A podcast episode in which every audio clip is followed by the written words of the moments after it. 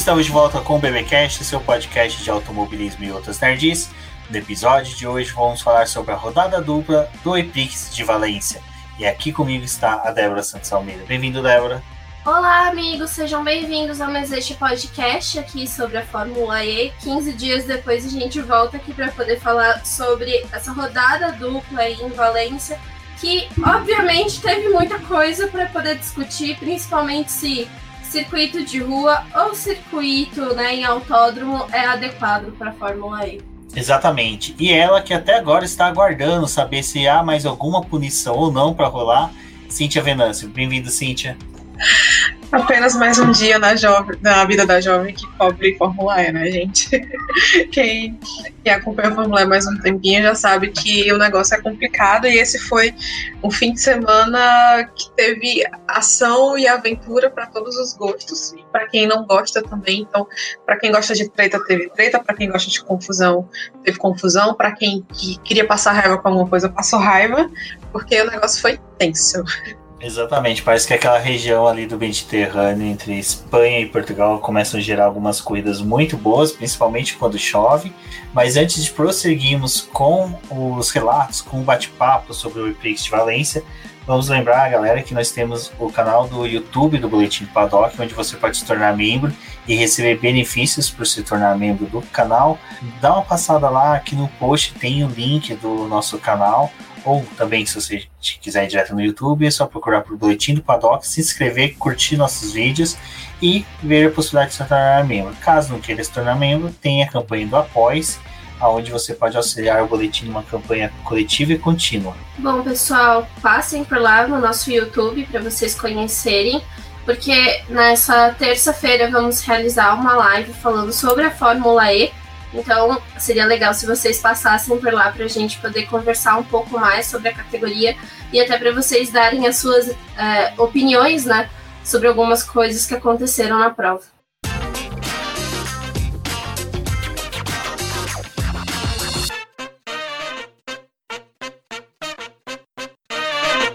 Cíntia, Circuito de Valência, Ricardo Tomo. É, é um circuito já conhecido, porque recebe o MotoGP. Foi bacana que eles repetiram o traçado que eles utilizaram né, na pré-temporada. Até ali sempre cria aquela expectativa de que, putz, eles já vão ter os ajustes, vão ter tudo que tiveram da pré-temporada. Mas acabou sendo duas corridas bem diferentes e com questões de estratégia até bem diferentes da, da, do que a gente via de habitual das equipes. Exatamente, Rubens. É, e assim, eu acho que existia uma expectativa muito grande, né, a respeito de os carros da Fórmula E num, num autódromo autódromo puro, né? Que tipo, surgiu como autódromo, não foi adaptado para ser um autódromo. E, e, era uma coisa que, assim, que muita gente pedia, muitos fãs, imprensa, muita gente queria ver. E foi surpreendente em diversos sentidos, né? O resultado da corrida e tudo que aconteceu lá. Eu gostei da corrida, apesar de, assim, já na quinta-feira, o Verne e o de Graça, eles deram umas declarações na imprensa estrangeira que é tipo assim, o carro da Fórmula E, do jeito que ele está hoje, ele não é um carro bom para andar em autódromo. Assim, ele não, não foi construído, como ele não foi construído para andar em autódromo, o rendimento dele não é tão bom, né? Então, tem a questão da bateria que a gente já sabe, né? Que ela não é, não permite que o carro ande sempre rápido, né? Ande sempre em altas velocidades, porque consome mais energia, não dá para completar a prova toda.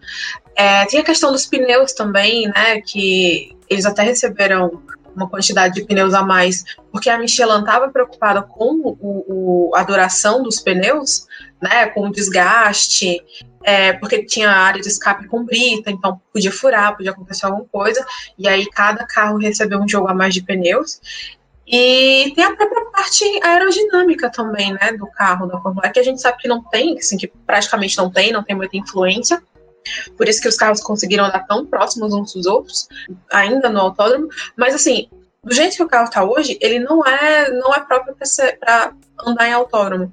E o próprio Lucas até falou, né? Ah, quer andar em autódromo, tem que reconstruir o carro. Né? Assim, ele não, não deu exatamente os detalhes de que tipo de mudança precisariam ser feitas, mas são basicamente essas, né? E, e no sábado, acho que ficou muito claro isso, principalmente por causa da chuva. choveu, Fórmula E usa pneu radial, é, então pneu radial no piso molhado a tipo 150 km por hora, cara, não funciona. Por isso que muita gente é, derrapou, foi parar na brita, rodou, bateu, teve aquela confusão toda. Porque eu até tuitei isso, né? Tipo, acho que serve como ótima campanha de educação no trânsito. Que, assim, na vida real não existe safety car, então se você tá andando aí na chuva, vai devagar, porque se você derrapar é, é, é, é muro, sabe? E tem que tomar cuidado, né? Então, é, mas assim, apesar de tudo, apesar de todas as coisas, eu acabei gostando da corrida, achei ela muito movimentada, muito tretosa. Apesar do final também, que eu acho que o final deixou todo mundo meio se perguntando o que está acontecendo aqui, como é que eu vim parar aqui. E, e acho que dá para entrar depois, né? Dá para a gente entrar naquela discussão de tipo, será que a Fórmula E fez bem? Será que o que aconteceu fez bem para a imagem da Fórmula E? Porque virou um questionamento muito grande nas redes sociais, né? É, então, eu acho que a, discussão carro uh, da Fórmula E correr em autódromo é uma das coisas que a gente acaba vendo na Fórmula 1, né? Tem muito desenvolvimento aerodinâmico, tem a questão da pressão aerodinâmica, o carro da Fórmula E, ele é um carro de fórmula, mas ainda assim é, por eles correrem em traçado de rua, muita coisa é deixada de lado, né, desconsiderado para a construção do carro. Então, é realmente difícil você fazer um carro que se dê bem no circuito. Então, acho que é um pouco disso que o Lucas de Graça traz para gente, que é um carro que tem esses problemas de construção. Ele foi pensado para ser um carro para rua mesmo, então é, não próximo de um carro de rua, mas assim, mais próximo para poder fazer provas interessantes ali, mas acaba perdendo muito porque as características de um autódromo também exigem carros de outra forma, né? E aí eu até quando eu escrevi o preview dessa temporada, eu tava pensando um pouco nisso, porque eles, quando eles estão na rua, também tem a, a questão de que é uma pista mais abrasiva, é uma pista que tem bump, tem a questão deles montarem o traçado e a, as, as paredes né, estarem muito próximos, então os pilotos acabam não lidando muito com extravasar limite de pista, porque extravasar o limite de pista é você dar com o carro no muro. E levar uma corrida para um autódromo acaba trazendo todas essas questões à tona, né? Porque, obviamente, eles não iam acabar circulando todo o autódromo com uma estrutura, porque não faz sentido nenhum, senão eles teriam feito uma corrida de rua, porque acaba né, movimentando muita gente. Essa corrida em Valência foi por conta da pandemia e porque eles aproveitaram a oportunidade para poder usar o autódromo e ter menos pessoas se envolvendo no, numa etapa, então é um, uma coisa interessante. Mas ali, como eu estava falando do preview, eu já sabia que acho que ia ter alguns problemas, porque era uma pista mais lisa, a questão do pneu ia pegar muito. É, é realmente né, faz diferença quando você corre num traçado de autódromo, correr com pneu slick, que é o, o pneu da Fórmula 1, né, um pneu destinado para aquela função. Então, realmente, assim, para eles ia ser um desafio. E aí, acho que até com isso que a Cintia falou, né, da, do caos que teve no final da corrida, é, para mim pareceu assim, tipo, muito muita falta de considerar alguns uhum. pontos da, da prova, né? Que aí é o fato de teve chuva, o pneu não é adequado para a pista, aí tem a questão da bateria e teve a entrada do safety car, desconto de potência. Cara, eles estavam correndo num circuito que é um circuito teoricamente mais extenso e mais difícil, porque o pneu não estava gerando tanta aderência para eles, né? Por não, por não ser um traçado de rua, aquele pneu estava sofrendo. Então, teve vários pontos assim que trouxe o final da corrida para a gente é, realmente pensar, assim, tipo, a Fórmula E ela é atrativa e vendida por um traçado de rua, mas pro autódromo deixa muito a desejar. Não, não sei se eu gostaria que eles repetissem uma rodada em Valência com os carros que eles têm hoje. É, o próprio Verne falou que ele não quer. Já na quinta-feira ele estava dizendo: Olha, tomara que a gente nunca mais precise voltar aqui para correr. Não, porque eu não gosto da pista, adoro aqui, já corri aqui, gosto muito, mas com esses carros da Fórmula E não dá. E nesse fim de semana, nas duas corridas, né, deu para entender por quê, né? É, eu particularmente, eu falei até com a Débora sobre isso durante a primeira corrida. Eu falei que um dos problemas que eles estavam tendo de rodar bastante era essa questão da aerodinâmica do carro, porque ele não gera downforce, e é uma coisa que quando saiu esse modelo, eu lembro que foi uma das poucas vezes que eu vi o Carlos Del Valle lá do podcast F1 Brasil discorrer algumas palavras sobre a Fórmula E, que ele explicou, né, que como o carro não necessita de downforce, então ele não usa nem a asa traseira. Então, para mim, eu acho que ficou, ficou bacana, a questão de ter feito essa experiência, porque é uma coisa que eu sempre falo, é, categoria nenhuma pode bater um martelo sobre algo falando, ah, não vamos fazer isso, não vamos deixar de fazer aquilo sem antes testar.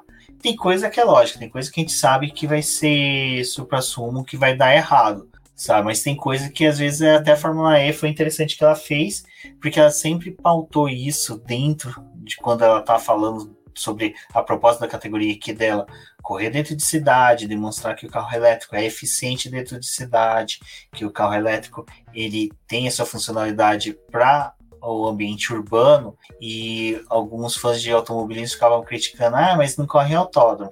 Ah, ela demonstrou, falou, olha, nossa proposta não é de correr em autódromo, nossa proposta é de correr na cidade. Então... Eu acho que isso que você está falando é, é, bem interessante, porque é, sempre que a gente fica se perguntando né, entre Fórmula E e Fórmula 1, fazendo comparação entre elas. E agora ficou provado que assim, não precisou nem eles correrem em um mesmo traçado. Não funciona correr no autódromo. Isso, e quando a gente fala de Fórmula 1 em rua, o carro da Fórmula 1 em rua, que nem o de Mônaco, ele é totalmente diferente do carro que corre num autódromo de Silverstone, por exemplo. Muda a suspensão, muda tamanho de asa, muda vira brequim, muda é, ajuste de câmbio. E é uma coisa que na, no carro da Fórmula 1 não tem. Você tem tudo já é, pronto, o mesmo modelo para todos os ambientes. Então você não tem uma asa nova para autódromo porque você só correu uma vez na vida no autódromo. O Hermanos Rodrigues eles já fazem um, um jeito, eles até cortam o autódromo na metade para justamente dar a sensação de pista de rua. Então, é por isso que no, no, no Hermanos Rodrigues a gente não sentia esse déficit que a gente sentiu em Valência. Então, como em, que nem na Fórmula 1, eles colocam a suspensão mais grossa, porque se o carro bater nas paredes, não, não tem problema. E essa suspensão mais grossa pesa mais, atrapalha mais na aerodinâmica do carro. No carro da Fórmula E isso não faz diferença, porque é a mesma suspensão sempre. A asa traseira, o carro da Fórmula E, ela dispensa a asa traseira, ela não precisa, porque ela não precisa de downforce. Uma que a traseira do carro da Fórmula E já é muito pesada por causa da bateria e do trend force. Então tem toda essa questão. Mas eu acho que, é como eu falei, eu acho que é interessante para a gente poder ter visto, né, que a corrida em autódromo não é uma boa para a Fórmula E, e agora torcer, né, que o pessoal pare de perturbar a gente, que quando a gente noticia alguma coisa de Fórmula E, acho que a Cintia deve ser uma das mais cansadas com isso, que já vem sempre aquele alecrim dourado falando, mas não corre em autódromo. Sim, não corre em autódromo porque a proposta não é correr em autódromo. Exatamente. Eu vi um tweet muito interessante que a pessoa dizia assim: ah, a partir de agora, toda vez que alguém vier me dizer por que, que a Fórmula E não corre autódromo, eu vou mandar o link dessa corrida que é para a pessoa poder entender que, que não funciona, ainda não funciona. É, e a gente, é, até como a gente estava conversando no, lá no grupo do BP, né, com os apoiadores, que assim, é, e foi um, um, dos assuntos também que a gente abordou na live de quinta-feira do preview. A Fórmula E, ela tá em fase de consolidação, né, então assim, são sete anos.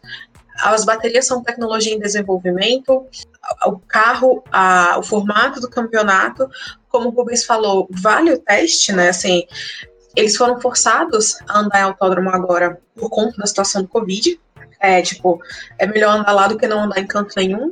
Mas é teste. E teste, em algumas situações, vai fazer você entender que aquilo não serve para você no momento.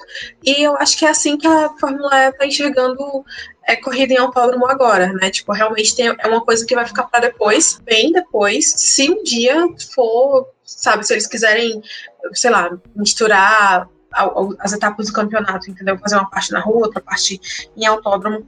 Quando eles tiverem mais condição, mais recurso, mais maturidade, mais tudo, né? Porque é, agora é um momento em que, tipo, todo mundo está economizando recursos, todo mundo está economizando dinheiro, pessoal, tempo, tudo para investir no projeto certo. E não faz sentido para eles desenvolverem carros para andar em dois tipos de pistas, sendo que vai ser muito mais caro, e sendo que o, o conceito, né, a categoria, ela foi criada para correr em um tipo de circuito apesar de muita gente reclamar, apesar de, enfim, causar um certo tipo de problemas, mas a gente viu que é, são, são problemas que a, a categoria ela já está acostumada, né? ela já sabe conviver. Para andar em autódromo é um pouco mais complicado para eles. Sim, isso que é interessante. A gente foi para o autódromo nesse final de semana e parece que quem deixou a cabeça, as ideias, a noção do que deve ser feito em pista foi a Mercedes, porque ali na primeira corrida a gente viu o Van Dorn, né, fazendo a pole position, mas o cara perdeu a pole position por causa de uma lambança de um pneu não registrado, né, Débora? Foi isso mesmo. Bom, é, a gente já comenta que a Fórmula E, as etapas são realizadas tudo no mesmo dia, então teve os treinos livres. Eles estavam mostrando força, né? A Mercedes está realmente brigando aí com o pessoal pela ponta desse campeonato. Acho que é um time que tá pelo menos conseguindo fazer com que os dois pilotos entreguem e tenham um bom desempenho, mas teve essa questão aí do pneu, né? O Van Dorn conseguiu ir disputar a Super Pole, fez a pole, então já era um bom começo para a Mercedes, mas o pneu que estava instalado no carro dele né, durante a pole não era um pneu registrado. E aí, obviamente, a FIA acabou punindo ele por isso. Foi uma punição pesada, porque foi a desclassificação, não tinha muito o que fazer, já que esse pneu não estava registrado para utilização dele e ele começou a corrida lá do final, né? E aí já começa a ter vários problemas durante a prova, porque mesmo tentando se recuperar é, com a pista molhada, ele rodou, depois ele bateu, bateu no Miller, foi punido com 5 segundos. Então, assim, foi um, uma verdadeira lambança para o Van Dorn e para a Mercedes, porque é um, um erro bem complicado, né? Assim, os pneus têm registro, tem a, a, o que comprova lá que eles fazem parte da, da, daquele conjunto ou que podem ser utilizados e isso acho que foi um erro bem primário, né, deles verificarem. Ainda mais uma corrida que eles estavam com um pneu a mais para utilização durante a etapa. Sim, a Netflix estava nos boxes da Mercedes esse final de semana. Muito bom. Cara, eu acho que foi um fim de semana tão Mercedes, assim, que é tipo, quando você acha que tudo vai dar errado, acaba dando certo, sabe? É, a gente tem que voltar com a nossa corrente de oração o mais rápido possível, porque não, não dá, gente, não dá, não dá para esse pessoal dominar tudo já. Depois dessa, desses resultados do, do de Valência, eles estão liderando o campeonato, tipo, com 104 a 82. 105 a 82 já de diferença para Jaguar. Gente, é muita coisa. tá, então vamos, por favor, é, voltar aí com as orações, porque assim, esse erro da história do pneu, para mim, na minha cabecinha, né, daqui, foi tipo, sabe aquele checklist? Quem, quem cuida do pneu, toda vida tem que fazer o checklist. Aí ela sempre faz, sempre dá certo. No dia que a pessoa não faz, dá tudo errado. Entendeu? Assim, foi, eu acho que foi isso que aconteceu no, na, no dia dessa pessoa que cuida lá do, dos pneus da Mercedes.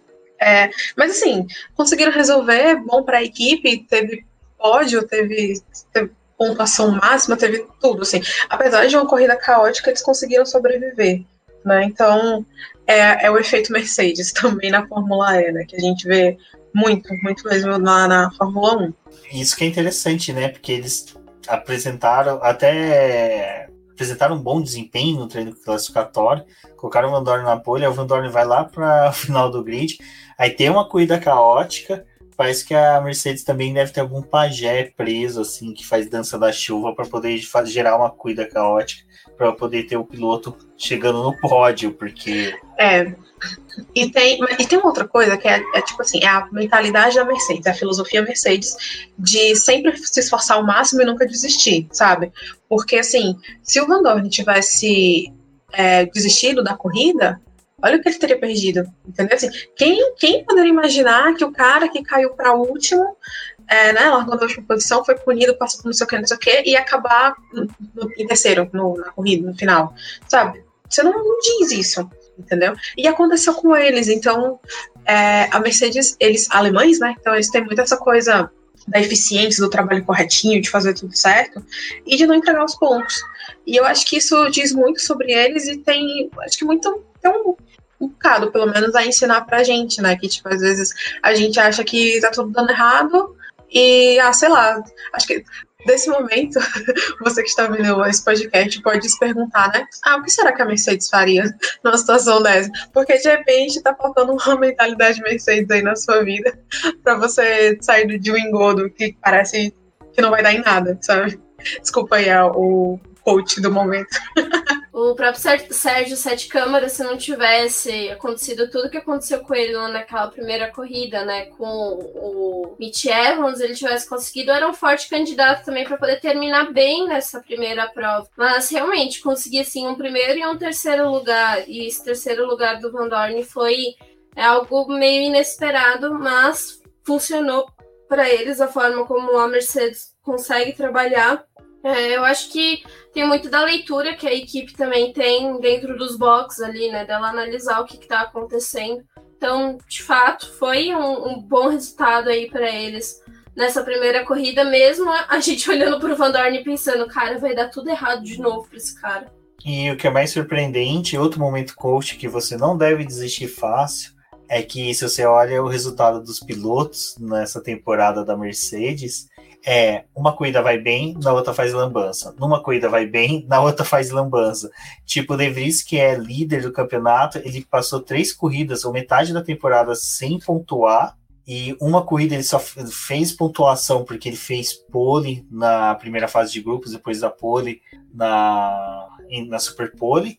E o Van Dorn ele ficou praticamente duas, ele ficou duas corridas sem pontuar e outras duas pontuando com pontuação bem baixa. Então, assim, a Mercedes é aquilo que a Cintia falou, que é de não desistir, não entregar fácil.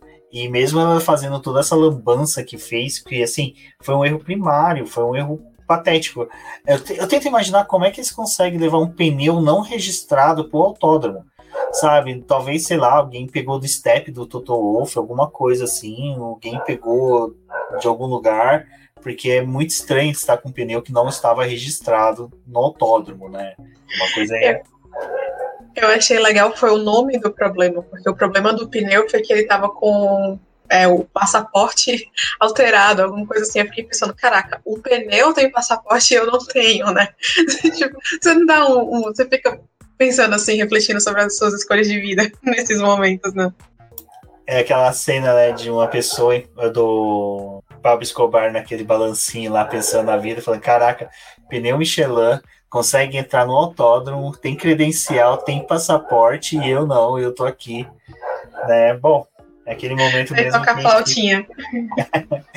Exatamente. Ai, esse pneu entrou aí falando assim: eu tô acompanhado com aquele grupo ali. E aí falaram: ah, já checamos os outros, né? Pra que checar esse aqui? Pode entrar, meu querido. É aquele momento Among Us, né? Qual que é o impostor, né? E, é, aí ele olha para você e diz assim: Eu tenho, você não tem. Crianças dos anos 90 vão entender essa referência. O, os caras são tão cagados que se eles estavam com um conjunto de pneu não homologado, não registrado, sem passaporte, por que, que eles não usaram esse bendito nos treinos livres? Foi usar justo na hora que o Van Dorn vai dar a melhor volta. É, é sabe, é uma coisa assim, é, é aquela cagada que ela, ela tava para acontecer, ela tava no destino do Van Dorn e da Mercedes, não tinha como fugir dela. É a cagada acidente de avião, só acontece depois de várias outras cagadas, aí ela realmente acaba acontecendo. Bom, mas depois de todo esse imbróglio de lambança da Mercedes, parece que a Mercedes importou toda a sua lambança, toda a sua falta de senso, né, Cintia? E ela caiu justamente na, na Fórmula E na FIA, porque ali na corrida a gente teve várias entradas de safety car, que como a gente falou, choveu na primeira corrida, e na primeira corrida teve vários incidentes, carros indo para brita, então atolando. Então a gente teve, salvo engano, cinco entradas de safety car, e tem aquela regrinha básica, entrou safety car, reduz a voltagem, né, a quantidade de bateria que os carros têm. E parece que a, o dedo frenético ali da FIA foi muito forte, reduziu muito a, essa voltagem que os carros tinham de bateria para poder terminar a corrida. E a gente viu alguns carros perdendo desempenho, finalizando ali com menos de 0% de, de bateria, até alguns pilotos começaram a pegar seus powerbanks e conectar no carro para ver se ajudava alguma coisa. Ô, Mas... Eu posso ativar aqui esse restante da bateria para poder levar o carro para os boxes? Exato. Mas... Estava usando a bateria do celular já para poder empurrar o carro. O carro de Fórmula E é um verdadeiro iPhone, gente. É, é. Não, e, e, tipo, o pessoal da FIA tava. Sabe aquele meme do Leonardo DiCaprio que ele fica jogando dinheiro, que todo mundo bota volta rápida do Lewis Hamilton? Podia colocar os fiscais da FIA com dedução de energia da bateria, dedução de energia da bateria. Porque foi muita, muita coisa que foi deduzida, né? Assim, é 19 kW, sei lá, o pessoal ficou com 33 para completar a prova. É, e realmente é muita coisa, isso foi muito questionado. Teve gente que falou que estava deduzindo mais do que, do que o que realmente deveria, mas é, é uma situação complicada, assim. Eu confesso para vocês que eu nunca tive uma opinião 100% formada a respeito dessa regra. Eu acho que, inclusive, a gente já, debateu ela em, em outros podcasts, né, passados. Mas, assim, eu não sei exatamente o que pensar. Eu entendo que ela faça um certo sentido, né?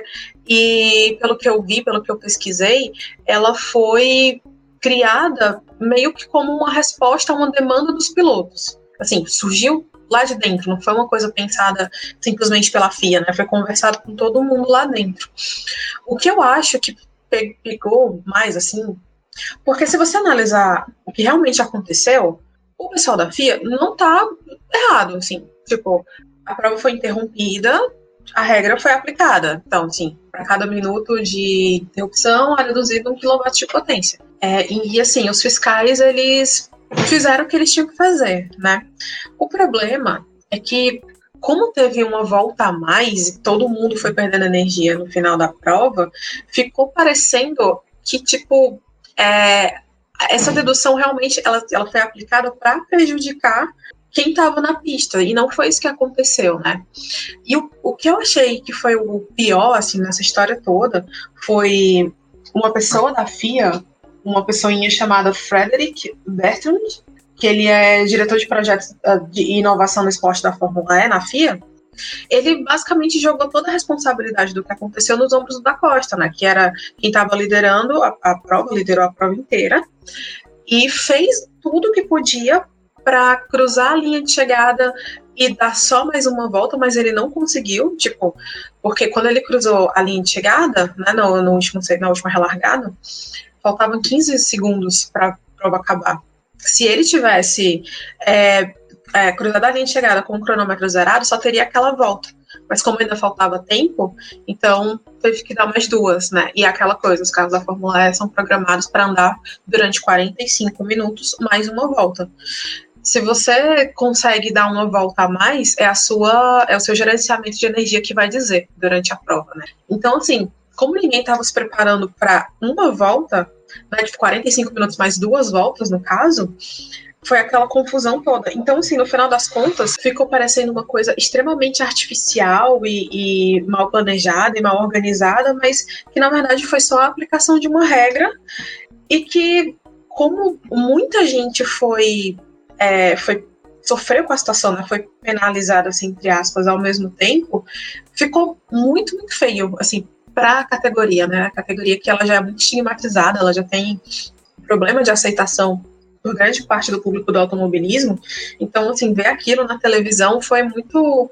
Assim, pega mal e, e, deixa a gente com uma sensação ruim. Porque, tipo, ninguém gostou de ver aquilo acontecendo, né? Ninguém queria que a corrida terminasse daquele jeito. Você quer ver corrida é, terminando com disputa, né? Mas, assim, só dando uma geral mais uma vez da regra, para quem ainda não conseguiu entender direito o que, que acontece, é, então, como, como, a gente falou, né, para cada minuto de interrupção, tem a redução de 1 kW de potência de cada bateria. Essa regra existe para que ninguém uh, consiga uma vantagem é, e, sabe, se coloque. É como se fosse meio desleal, entendeu? Assim, você se aproveitar de um momento de interrupção para economizar um pouquinho de energia, né? Então, quando você deduz a energia da bateria, é como se aquela interrupção não tivesse acontecido. Porque se a corrida tivesse fluindo normalmente, aquela energia da bateria ela seria gasta de qualquer jeito. E assim, de novo, quem acompanha a Fórmula E há mais tempo sabe que é muito comum. A corrida de hoje, né? Na corrida desse domingo aconteceu isso. Sim, todo mundo viu. Que tipo, é muito comum que os, os carros eles terminem a prova no limite da bateria, tipo, quase zerado mesmo, né? Então, o que aconteceu no sábado é comum, só não é comum acontecendo com tanta gente ao mesmo tempo daquela forma, né? Então, assim, eu só tô explicando porque, tipo, ah, beleza, você quer falar, você quer xingar, você quer reclamar no Twitter e tal, faça o que quiser, mas só faz, assim, só dá opinião baseada em cima do, do, da informação correta, né? Que aí acho que é melhor para todo mundo. É, essa alegação desse dirigente aí da FIA que comentou sobre isso, eu tava pensando que enquanto você falou, é meio furado, porque tecnicamente se você dá 45 minutos mais uma volta, você tem que imaginar que a tua bateria tem que funcionar até o piloto virar com um segundo na faixa de é, da linha de chegada, né? Então é, é, é meio estranho, cara. É, é, o que você falou, é muito furado, porque ele joga pro Antônio Félix da Costa a culpa. Ah, tipo, ah, você tinha que ter segurado, ou seja, como se fosse uma obrigação todo piloto ficar olhando no relógio e ficar imaginando, não, eu não posso ultrapassar faltando um segundo, porque a FIA não quer que eu dê mais duas voltas, tem que ser certinho. É, é, é, meio furado isso, realmente é muito chato ter uma alegação dessa. Você vê que realmente eles não souberam fazer. Eu acho que seria mais limpo por parte deles, que foi pelo menos a minha análise, do que foi o seguinte: é, o que a gente falou no primeiro item da pauta, que era um dia que eles estavam correndo num autódromo, onde que não é um ambiente comum para Fórmula E. Eles poderiam ter chegado e falado: olha, foi uma corrida típica com chuva com várias paralisações, com é, em um autódromo aonde que a gente não tinha noção que todos os débitos... Que reduzia essa quantidade de, de, de energia, né? Exato, que o, o volume que a gente ia debitar de energia dos carros iria, sabe, prejudicar a corrida, é algo que a gente vai estudar para o futuro. Cara, teria sido perfeito. Apazigou, colocou panos quentes em todo mundo, os fãs iam ficar satisfeitos, ah, o Antônio Félix da Costa não ia sair de mimizento, como muitos quiseram taxar ele. Até ele falou que, pô, agora eu que fico mal aqui no paddock, né? Eu vou pegar um cafezinho ali, vai ter piloto olhando torto para mim. Eu vou no banheiro, vai, vou encontrar um mecânico, o mecânico vai olhar torto para mim. Então, fica mesmo chato. É, é porque é muito simples, né? Você atribui a culpa a um personagem só sendo que é, são para mim foram muito mais fatores que deram a chance a essa falha gravíssima que foi porque realmente ninguém quer pô tô assistindo ali estamos discutindo de comprar carros elétricos de repente a gente começa a ver carros elétricos parar na rua na rua. Tipo, cara não, não, não é atrativo comprar um carro elétrico tudo bem. Eu sei que carros elétricos são alguma coisa bem a mais do que isso mas para o público geral que não é que nem a gente verdadeiras cabeças de pilha que fica estudando, lendo sobre é, mobilidade elétrica para entender, para também poder falar sobre Fórmula E, a gente sabe que não é assim. O Tesla, por exemplo, não vai parar, eles vai dar aviso, vai ter N fatores. Mas eu acho que foi uma falta de tato da FIA. Eu acho que no final não tem culpados, eu acho que são todos os culpados. Eu acho que a questão dos pilotos é, realmente é uma das nuances da categoria você saber gerenciar a sua bateria.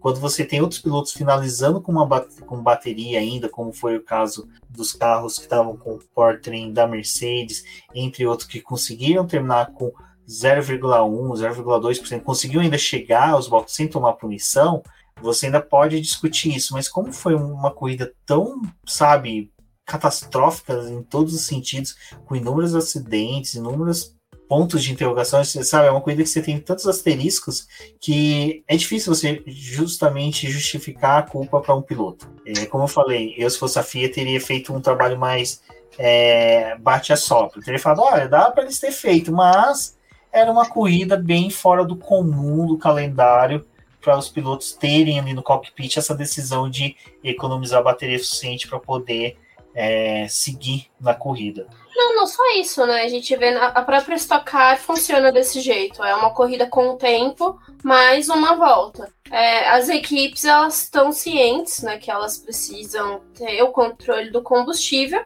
mas tipo, se fosse uma corrida típica para eles, no, no, caso como foi ali essa primeira prova ali em Valência, como você culpa tipo um piloto de ter uma pane seca, porque ele teve que dar mais uma volta na pista, sabe? Tipo, é um negócio que é, é meio ridículo, sabe? Porque se é uma situação atípica, tipo, por que eles não pensaram, cara? Se eles têm o poder de tirar a, a quantidade de energia dos carros, tipo, olhando nessa situação, putz, a gente fez merda da gente ter debitado tanta energia dos carros, sabendo que eles estão correndo num circuito que é completamente diferente, e foi o, o que eu falei, né? Você desconsidera, tipo, a atuação dos pneus num traçado que é mais liso, que deixa os carros mais escorregadio, num traçado de chuva que deixa a volta mais lenta pros, pros pilotos. Então, tudo isso são fatores que acabam somando para eles terem um gasto e um desempenho de bateria completamente diferente do que foi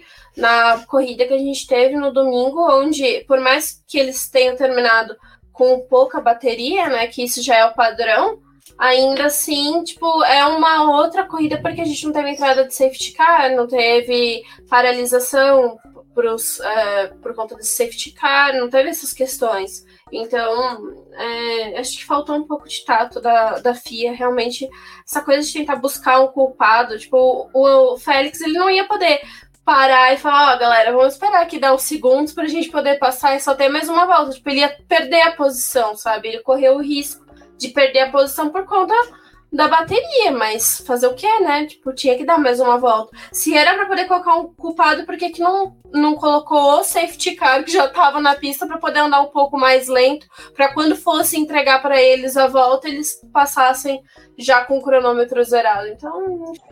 É, e assim, esse tom que vocês estão usando de apaziguador, né, de entender o contexto, tarará, foi o tom que o próprio uh, Félix da Costa adotou depois que a corrida terminou, né, porque ele falou na entrevista, ah, eu não quero jogar isso na FIA, eu não quero colocar isso tudo na FIA. Eu acho que todo mundo tem uma, uma responsabilidade aí e a gente aprende com isso e não faz de novo, entendeu? Então, quando ele saiu do carro, ele tinha esse pensamento. Ele ficou sabendo dessas acusações dessa pessoa da FIA pela imprensa, né? E aí depois foi que ele respondeu mais é, firme, vamos colocar dessa forma, dizendo que, tipo, ah, não, isso aí eu não aceito, não, assim, não é culpa só minha. E realmente não foi, né?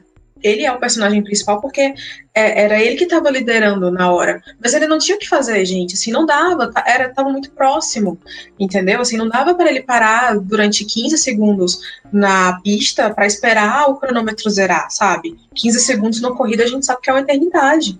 Então, se ele tivesse ido mais lento, ele se, se, explicou, inclusive, né? Ele falou: ah, um monte de equipe ia, ia vir protestar comigo, a própria direção de prova ia vir atrás de mim para me punir. Assim, é muita coisa para o piloto pensar num espaço de, tempo tão curto, né? Então, é, ele teve que tomar uma atitude e, assim, foi o que deu para fazer, né? E tipo, e foi uma atitude que ele sabia que ele ia ser prejudicado, entendeu? E ele depois, né? Depois que essa essa fala aí dessa pessoa da FIA é, que ele tomou conhecimento dela, ele disse que, o, que no sábado a decisão do que iria acontecer com a corrida estava totalmente nas mãos da FIA, porque como a Débora falou, né, a FIA, os fiscais, eles tinham sim o poder de entender melhor a situação e ajustar a regra, entendeu?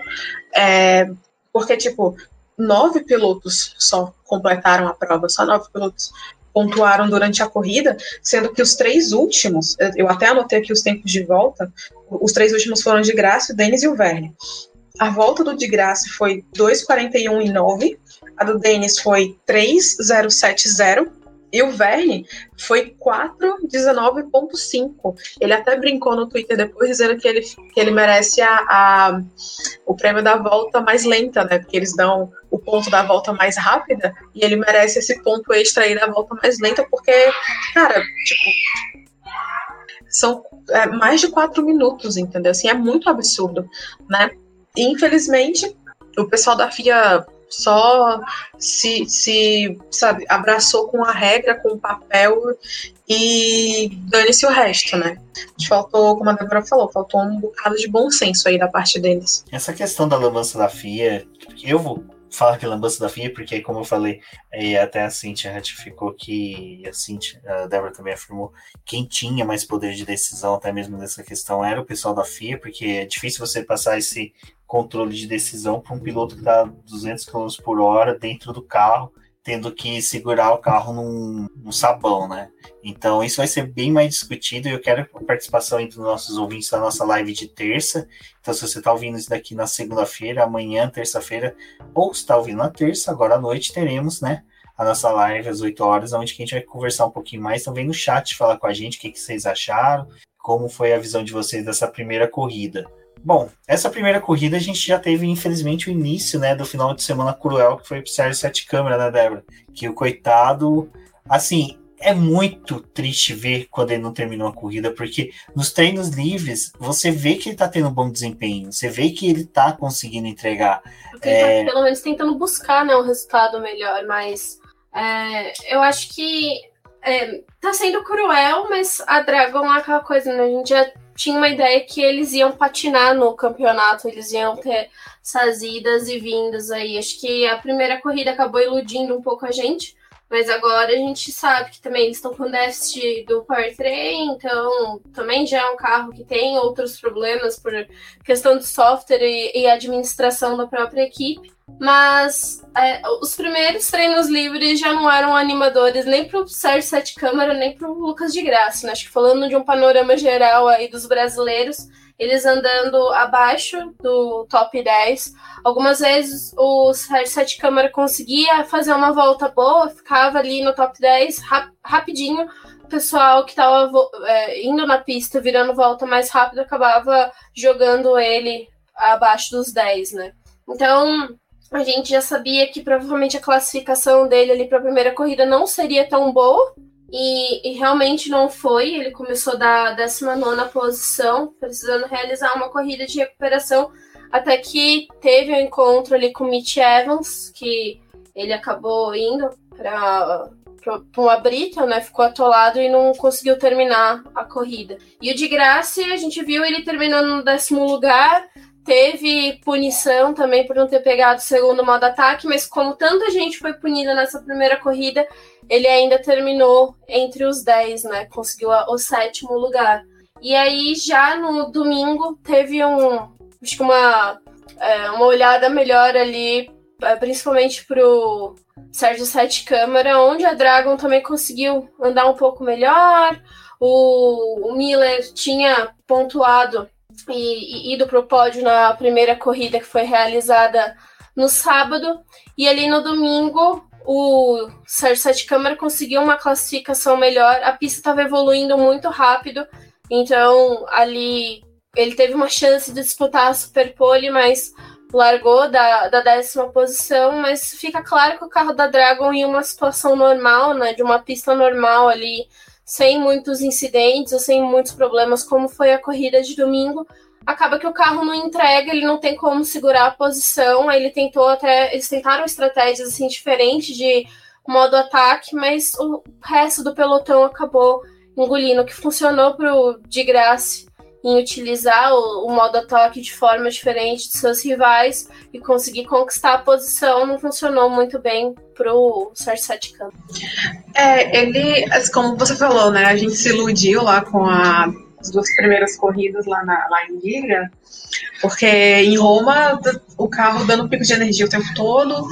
e aí agora em Valência teve essa queda de rendimento. O que me entristece, assim, é saber que existia a possibilidade de ele ter tido um resultado muito bom no sábado, sabe? Se não fosse, se ele não tivesse sido jogado, né, assim, jogado para fora por, por outro piloto, ele poderia ter se saído muito bem, né? E, assim, o que é uma pena, ele que chegou empatado no campeonato com o Nico Miller, é, mas que agora está em desvantagem, né? Porque o Miller conseguiu o pódio, então, é, é, realmente uma pena, mas assim, eu acho que o Sérgio está fazendo o que tem que fazer, né? Ele está mostrando que ele pode é, extrair o melhor do equipamento que ele tem.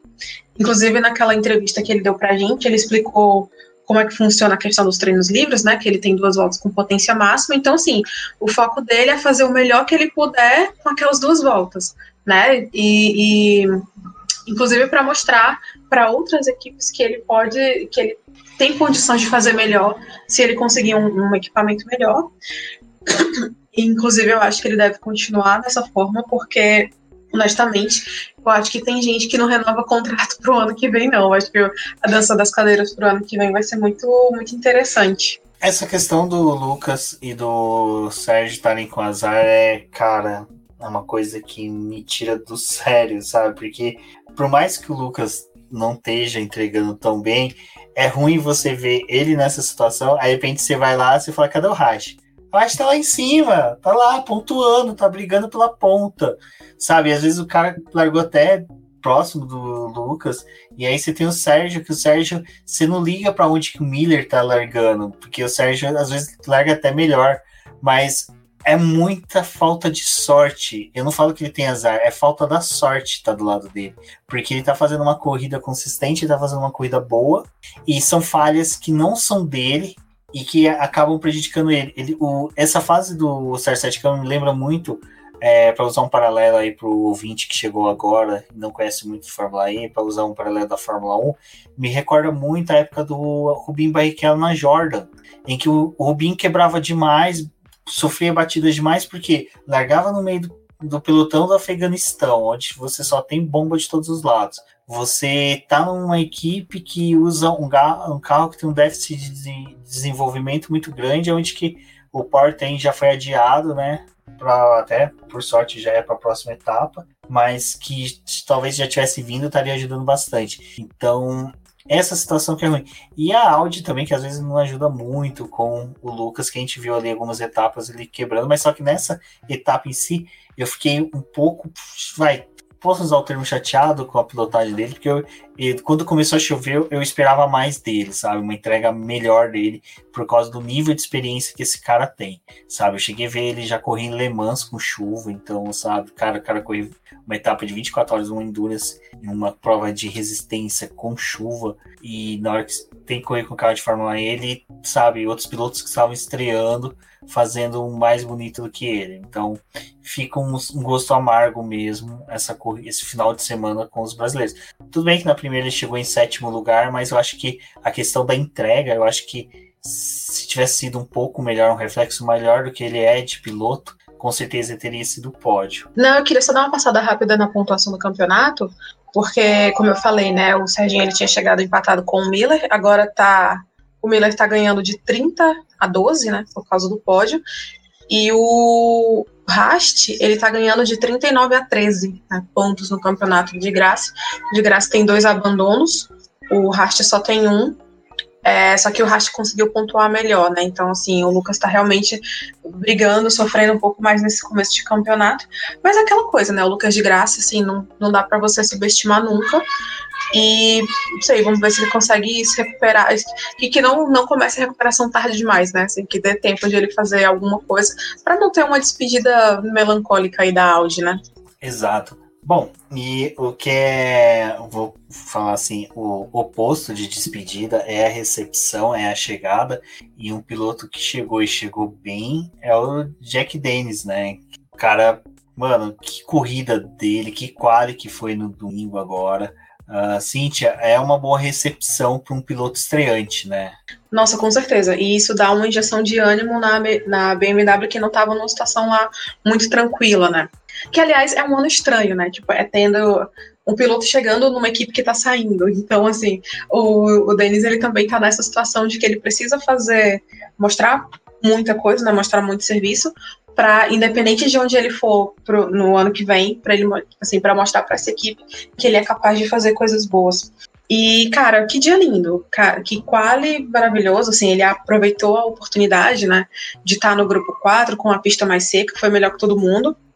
Fez uma corrida muito segura, muito madura, sabe? Sem correr risco desnecessário, se defendendo quando tinha que se defender. É, ele contou com um pouco de sorte, né, por causa lá do incidente do Normanato com o Alex Lin, que acabou impedindo que o Lin atacasse ele no final da corrida, e o Lin falou na entrevista após, é, na coletiva após corrida que essa era a intenção dele, né, andar próximo a corrida toda e deixar para fazer os ataques no final. É, e, e, e o, o, isso não aconteceu, né? Porque ele foi tocado, caiu para sétimo e se recuperou para chegar em terceiro. É, mas assim, isso não tira nem um pouco o mérito do Jake Dennis de conseguir ter se mantido na primeira posição durante toda a, durante toda a corrida. Né? Como a gente falou, foi uma corrida mais tranquila, né? não teve lá grandes coisas, só teve um abandono que foi justamente do Van Dorn. E, e cara, que massa, assim, ele é piloto novato, 25 anos, tá, tá tentando se provar. Ele venceu muita gente experiente para ficar com esse posto da, da BMW. E agora a equipe vai sair no fim do ano, então não sei, assim, é, não sei o que vai acontecer com ele, se ele vai conseguir continuar na, na Fórmula E, mas é um, é um bom. É, é uma boa conquista para colocar no currículo dele, né? Para dizer, olha, tá vendo aqui, eu consigo fazer se você, é, se eu tiver condições boas, se eu tiver um equipamento competitivo. É legal ver isso, com certeza. Eu acho que ver esse resultado dele é uma coisa bem interessante para a própria BMW dentro do campeonato, porque ela está empatada com a Mahindra com 45 pontos. BMW está na sétima posição e a Mahindra em oitavo, depois dessa, é, dessas duas provas realizadas em Valência. Mas é o que a Cintia falou, né? Mesmo com a saída da BMW, eu acho que é interessante o piloto conseguir entregar um bom resultado. Isso vale para ele, mas também para o Maximilian Gunter, porque são pilotos que talvez podem conseguir uma vaga aí em outra equipe, conseguindo mostrar um bom desempenho. Então, eu acho que assim, o legal da Fórmula E é que a gente tem a oportunidade de ver pilotos novatos conseguindo bons resultados é uma categoria que acho que anima eles, porque mesmo com um piloto com tanta experiência né, no grid, ainda assim tem essas brechas para esses pilotos. E o que a gente pode falar, né? Tipo, é, o Lucas de Grassi é um piloto tão experiente e nem sempre consegue os melhores resultados, né? E a gente viu esse fim de semana que ele teve terminando entre os 10, mas é, é até difícil de falar assim de um desempenho muito bom. Quanto é, quando a gente começa a comparar com esse piloto novato que conseguiu esse bom resultado e a gente sabe que mesmo largando na, na ponta ou administrando uma corrida ali da, na ponta, não é tão fácil você conseguir manter tudo isso, manter até mesmo a sua é, espontaneidade ali para aquele momento, né? E gerenciar bateria, todas essas coisas. Então, acho que foi uma boa corrida, uma boa surpresa aí que Valência trouxe pra gente. Vamos continuar acompanhando o campeonato dele, porque eu acho que, que tem mais para ele entregar. Ele também está na oitava posição, empatado com o Geric Verne, que está em sétimo, os dois têm 33 pontos. E atrás do Jack Dennis tem o Eduardo Mortara com 32 e o Pascal Verlaine também com 32 pontos. Puxar para a parte das equipes também, porque a Débora citou a pontuação da, da BMW da Mahindra, mas assim, o campeonato ele tá muito legal, porque você tem é, Mercedes e Jaguar, mas na ponta, né, se destacando já com uma diferença de 30 pontos para Virgin, que é a terceira, que inclusive para mim é uma grata surpresa. Eu acho que a dupla foi muito subestimada, principalmente o Nick Cassidy por ser um novato, mas assim, ele está se provando corrida após corrida que ele é muito rápido, apesar de ser um novato, tá aprendendo, comete os erros de novato, né, tem um pouco de inconstância, mas é legal ver o desempenho dele, né. E, e a partir da Virgin, né, a gente tem Avante com 58, Tactita com 57, Audi com 52 e a Porsche com 50. Então, são quatro equipes que estão muito próximas umas das outras, e aí um pouquinho de diferença para BMW e Mahindra, que estão com 45, Venturi com 43 e Dragon com 42. E aí um pouquinho mais para trás, Nissan, quem diria, né? Nissan com 38 pontos e a Nil com 18, que está em último lugar, mas está com 18 pontos, né? Assim, não é em último lugar com zero, que nem ela fez, que nem aconteceu na temporada passada. Então tá muito legal de ver o quanto esse esse É, o campeonato desse ano está mais competitivo, está mais equilibrado, apesar de a Mercedes estar tá querendo baldear a situação todinha, né? Como a gente diz aqui no Ceará, tá querendo baldear o coreto. Mas é, eu tô achando divertidíssimo. Eu tomara que mantenha assim. É, isso eu acho que é um pouco o reflexo do que eu criticava bastante no passado, que era o treino classificatório se dividido em grupos, colocando os últimos colocados para fazer a primeira parte. Eu era um pouco crítico disso, mas só que hoje, nessa temporada, eu acho que está demonstrando que é um formato interessante, porque você realmente consegue colocar os o pessoal lá de trás com mais chances de pontuar. Isso a gente vê pelo reflexo de que até um determinado momento da corrida ali a gente tinha grandes chances de ter a Nil no pódio, então isso foi muito legal. E aí você fala, pô, mas é, não dá chance para os outros, tal, tal, tal. Cara, a gente tinha o Gunter largando lá no final do grid, a gente tinha o Sims, que é da Mahindra, largando lá no final do grid, e o Lin largando na ponta. Então você consegue ter uma divisão muito bacana. Então, eu, eu pontuo porque a gente conseguiu, com essa classificação, entregar chances igualitárias entre as equipes e pilotos, ao mesmo tempo não perdeu em nada, não é um artifício que tornou as corridas chatas, monótonas ou artificiais demais, e a gente teve até mesmo no sábado a questão do Van Dorn, né, que foi um cara que estava rápido, foi jogado lá para o fim do grid, conseguiu escalar, demonstrando que se o piloto consegue encaixar bom desempenho numa corrida boa, consegue também, é, sabe, galgar posições. É só uma questão realmente aí de força de vontade, vamos pôr alguma coisa assim mais abstrata para para poder falar, porque não, não, conseguiria definir de outra forma, mas eu acho que é muito bacana você ver todas as equipes conseguindo ter as mesmas chances. E é aí que é o momento que bate a bad do CR7 Câmara, porque ele tá tendo chances. O ruim é que realmente a falta de sorte é que tá remando contra ele.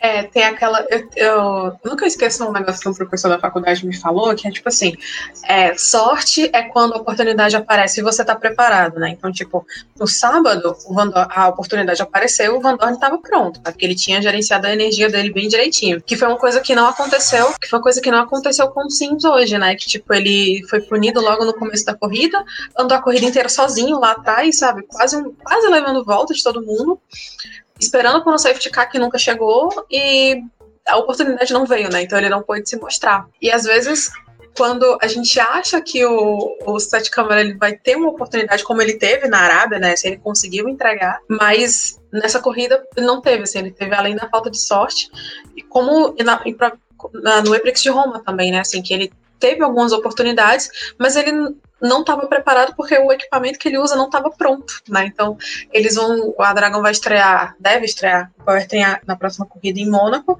Vamos ver se eles conseguem resolver pelo menos esses problemas de confiabilidade, né? Porque é complicado, Jay Penske. E agora, já arrumando para o final, é uma pergunta que está ficando muito pesada e que eu vejo galera falando bastante nas redes sociais, é porque a gente tinha o Verne, que é o único bicampeão da categoria, o Antônio Félix da Costa, atual campeão, Tech Tita já tá com o powertrain novo, mas eles parecem que não se encontraram no campeonato, parece que, sabe, tudo tá dando errado, a Zika realmente veio forte para eles, parece que todo azar que tem na Mercedes foi para eles, e toda vez que o azar pende para ir para o lado da Mercedes, recai sobre a Tech Tita, né, Débora?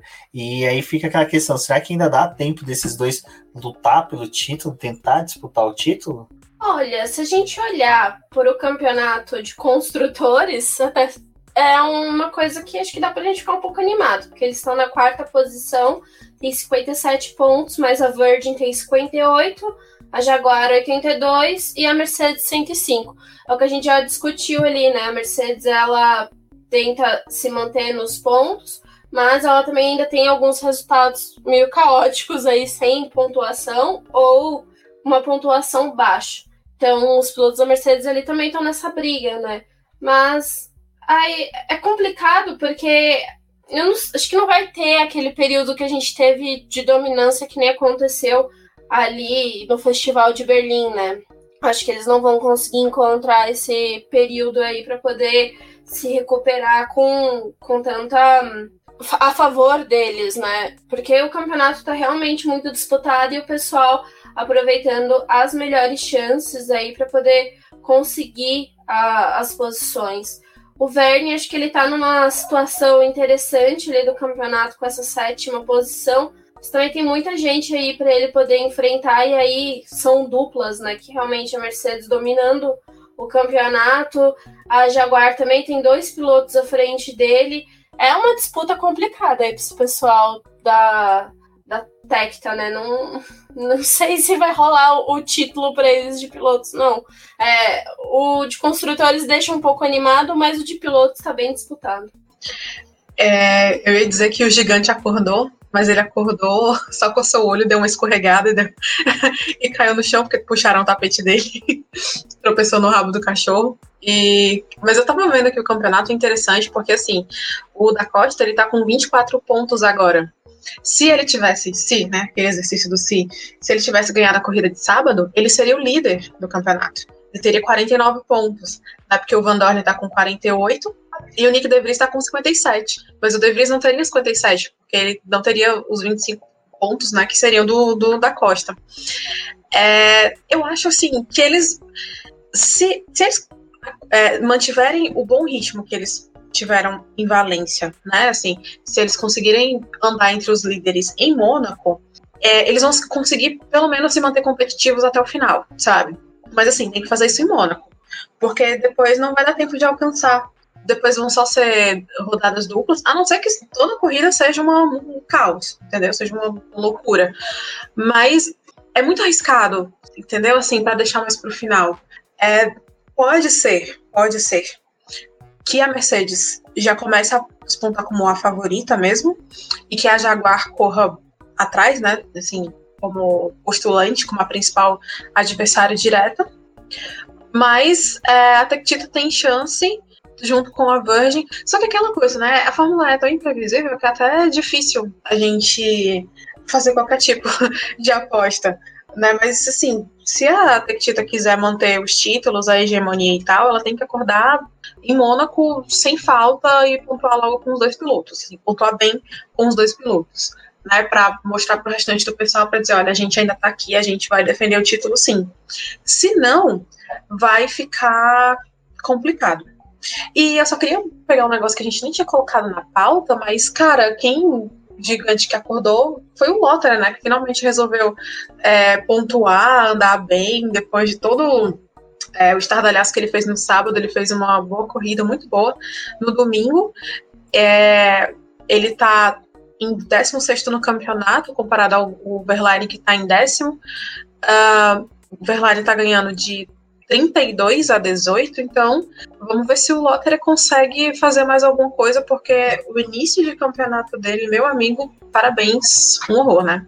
É, tem esses outros pilotos também que estão meio perdidos ainda, né? Até é, quando o Lottery subiu o pódio ali, eu tentava me lembrar quando foi a última vez que eu vi essa cena inusitada acontecer, mas é, Fórmula E esse final de semana eu gostei bastante, mesmo a corrida de domingo que eu achei um pouco parada, mas é aquela coisa, né? Como eu falo, quando você consegue contextualizar tudo, você consegue entender.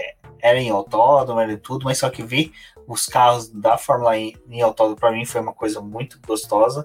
Bom, agora aquela rodada, né? Vamos falar quem que a gente achou que foram os pilotos do final de semana. Tá bom, Cíntia, vai, você. Quem que foi seu piloto de sábado e quem que foi de domingo? Olha, cara, sábado eu tô entre o, Louis De Vries. Eu queria que tivesse sido o da Costa. Eu acho que no final. Eu, eu vou votar no da Costa. Pronto, eu vou me manter aí. Porque. É, por tudo que aconteceu, sabe? Ele conseguiu pole, ele ia ganhar, mas teve aquela confusão toda e. Enfim, ele fez o que ele podia para resolver, né? Não deu certo, mas eu, eu vou votar nele. Vou votar no da Costa. Hoje, cara, hoje é Jake Dennis. No domingo é Jake Dennis. Não, não, não tem competição no domingo. Ele teve um dia muito bom. Ele teve uma corrida muito madura e é muito legal ver um novato chegando bem desse jeito, conseguindo mostrar serviço e se impor. Então, os meus votos são esses. Félix da Costa e Jake Dennis. Eu acho que o piloto do sábado foi o De Vries, porque aproveitou a, a chance ali para poder ter essa vitória. Então, dentro de todo o caos que foi conseguir terminar a corrida e não ser é, punido, não perder essa posição. Acho que foi bem interessante e é um resultado bem bom para Mercedes. E como piloto do domingo, é, é, difícil de escolher outro, mas acho que o Jack Dennis também merece esse posto de melhor piloto. Mas é, o André Lotter foi uma surpresa também, assim, porque, como o Rubens falou, eu não esperava ver ele ali e de repente ele apareceu. A Porsche também conseguiu esse segundo lugar. Acho que daria para os dois. Ah, boas escolhas. São pilotos que destacaram mesmo, vocês apontaram, mas no sábado eu vou ficar com o Van Dorn, porque o cara fez a pole, tomou a rasteira da própria equipe, foi lá, deu uma de Lewis Hamilton. Acho que o, o Lewis do final de semana, do sábado, foi o Van Dorn, conseguiu entregar, foi aguerrido, não desistiu fácil. Foi uma corrida que, olha, é, eu acho que vai ficar marcada para todos os fãs dele como um dos melhores desempenhos que a gente viu dele em pista. E no domingo, eu fiquei, eu fiquei entre dois, mas pensando como a gente tem que fixar em um só, eu vou falar que foi do René Rache, porque eu gostei muito das disputas que ele teve no meio de pelotão, sabe? Não foram disputas que foram cruéis, assim, ele não foi desleal com os demais adversários. Eu ia falar o Nato, mas o Nato lembrei que teve de novo a Venturi com problemas de entrega de energia, onde o piloto é punido por essa questão. Então, eu acho. Nato sempre bate na trave, né? Sempre, sempre bate na trave. E então o René Rasch, eu acho que por superar o Lucas de Graça, que, sabe, é um, é um daqueles pilotos que já tá no panteão da Fórmula E. É, eu acho que ele conseguiu correr bem, ele não largou numa boa posição, conseguiu entregar, conseguiu galgar posições, e eu acredito assim que é um piloto que, se firmar na categoria, possivelmente, a Audi, mesmo saindo, ele conseguir uma nova equipe, ele pode sim ter. Ele é material para campeão. Então, para domingo, eu fico com o René Rasch. E é isso, né, pessoal? E vocês podem falar para a gente também quem foram os peões, os pilotos que vocês viram que teve um bom desempenho no sábado e domingo na nossa live de terça-feira. E já fica o convite para todos. A live vai ser às 20 horas. Então, se inscreva no canal do Boletim do Paddock no Twitter. No Twitter, não, no YouTube. No Twitter você segue a gente, né? E lá nós estamos com Diz no Boletim que. Eu sou o BGP Neto, agradeço a todos que compareceram, que ouviram o BBcast. Confiram se vocês estão realmente aí nos agregadores preferidos de você, porque o feed do Boletim Paddock vai passar por manutenção nos próximos dias, então já fique atento. Nas nossas redes sociais, nós vamos falando para vocês sobre como é, renovar né, a assinatura aí no feed de vocês. E agora vocês ficam com a despedida das meninas. Cíntia, Bom, galera, brigadão por ter ouvido esse podcast até aqui. Espero que vocês tenham curtido, compartilhem, mostrem para outras pessoas, apresentem o outro lado da Fórmula E. É, mostrem para as pessoas a gente falando sobre toda a confusão que aconteceu no sábado, né, para tirar essa imagem negativa. Continue acompanhando a gente. O meu Twitter e o meu Instagram é o Cindy Underline Cindy com Y, e a gente se vê na live de terça-feira, tá? Então, um beijinho, até a próxima. Tchau, tchau. Eu sou a Débora Almeida, no Twitter como The Flowers. Vocês podem acompanhar o nosso trabalho pelo Boletim do Paddock no site. Também é importante vocês lerem os nossos textos. Lá tem tudo o que aconteceu durante o fim de semana com os pilotos da Fórmula E, que a Cintia contou muito bem o que aconteceu nos treinos livres, classificação e corrida. E eu falei mais sobre os brasileiros, como foi o desempenho deles, me aprofundei mais nisso. Então passem por lá, confiram os nossos textos e até uma próxima.